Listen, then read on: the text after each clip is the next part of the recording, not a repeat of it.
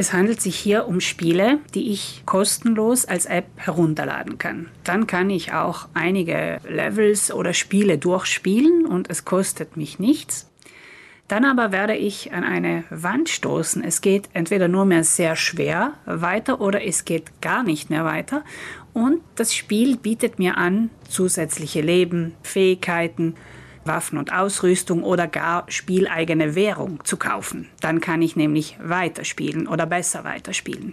Das Problem dabei ist, zusätzliche virtuelle Leben oder Waffen erstehen kostet echtes Geld.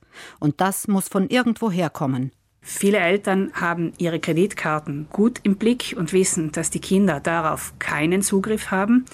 Bei diesen In-App-Käufen wird vom Handy aus der fällige Betrag aber oft direkt vom Restguthaben der SIM-Karte abgebucht oder aber, wenn es sich um ein Handy mit Vertrag handelt, dieser Betrag einfach auf der Telefonrechnung angelastet.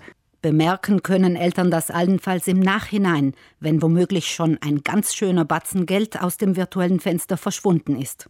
Das Problem dabei ist, die rechtliche Beanstandung ist sehr schwierig, weil das Geld in so kleinen Schritten abgebucht wird, dass man durchaus davon ausgehen kann, dass ein Minderjähriger über diesen Betrag verfügen dürfte. Denn 99 Cent sind nicht eine Summe, über die ein Minderjähriger im Normalfall nicht verfügen kann.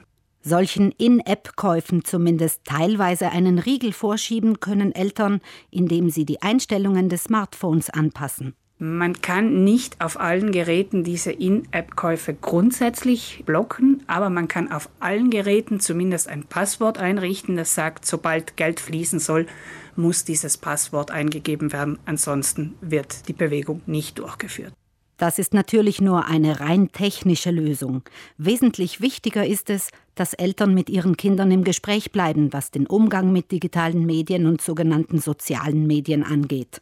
Sprechen Sie mit Ihren Kindern auch darüber, welche Zeiträume gespielt werden dürfen, was wird gespielt, wie nutze ich das Handy, wie nutze ich das Tablet.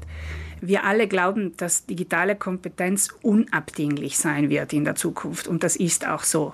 Die Frage, die sich die Eltern allerdings stellen sollten, ist das Spielen auf einem Tablet, auf einem Smartphone wirklich der digitalen Kompetenz förderlich oder könnte man das auch anderweitig erwirken? Die In-App-Käufe sieht Gunde Bauhofer insgesamt nur als Teil des Problems. Die andere Seite der Medaille sind immer die Inhalte, die die Kids auch selber posten.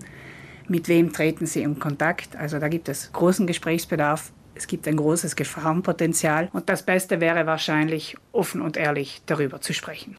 Infos und Tipps hat die Verbraucherzentrale gebündelt in einer Broschüre. Mobile Medien, gefährliche Begleiter. Sie finden sie in allen Filialen der Verbraucherzentrale Südtirol.